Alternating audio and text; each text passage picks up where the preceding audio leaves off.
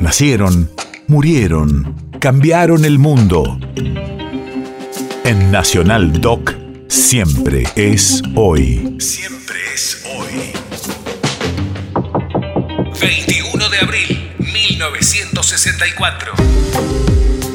Hace 58 años se produce la desaparición forzada del periodista Jorge José Ricardo Macetti Blanco, conocido como Comandante Segundo.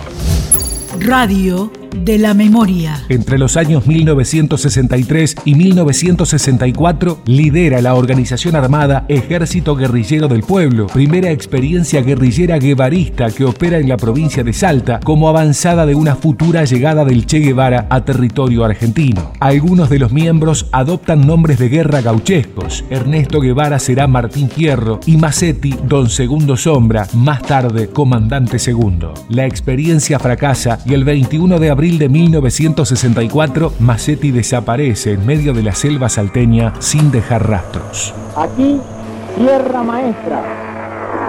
Es este un reportaje exclusivo realizado para el servicio noticioso de Radio El Mundo de Buenos Aires, directamente en las montañas de Oriente, República de Cuba.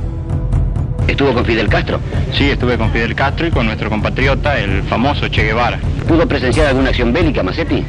Sí, en realidad estuve en muchas emboscadas, en combates importantes en uno solo, en el registrado en la zona del Pozón. Ahí estuvo conmigo un periodista ecuatoriano, Carlos Bastidas, que semanas después fue muerto en La Habana. Me pegaron un tiro.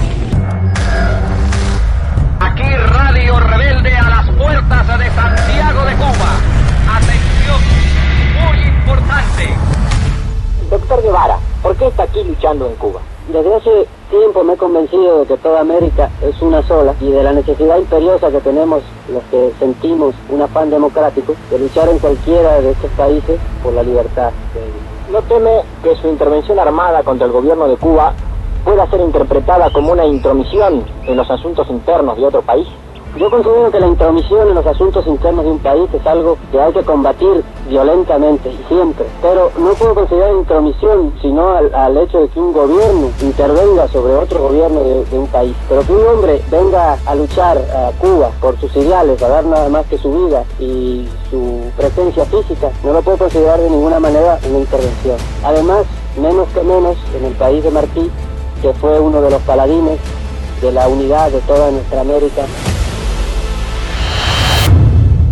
país de efemérides.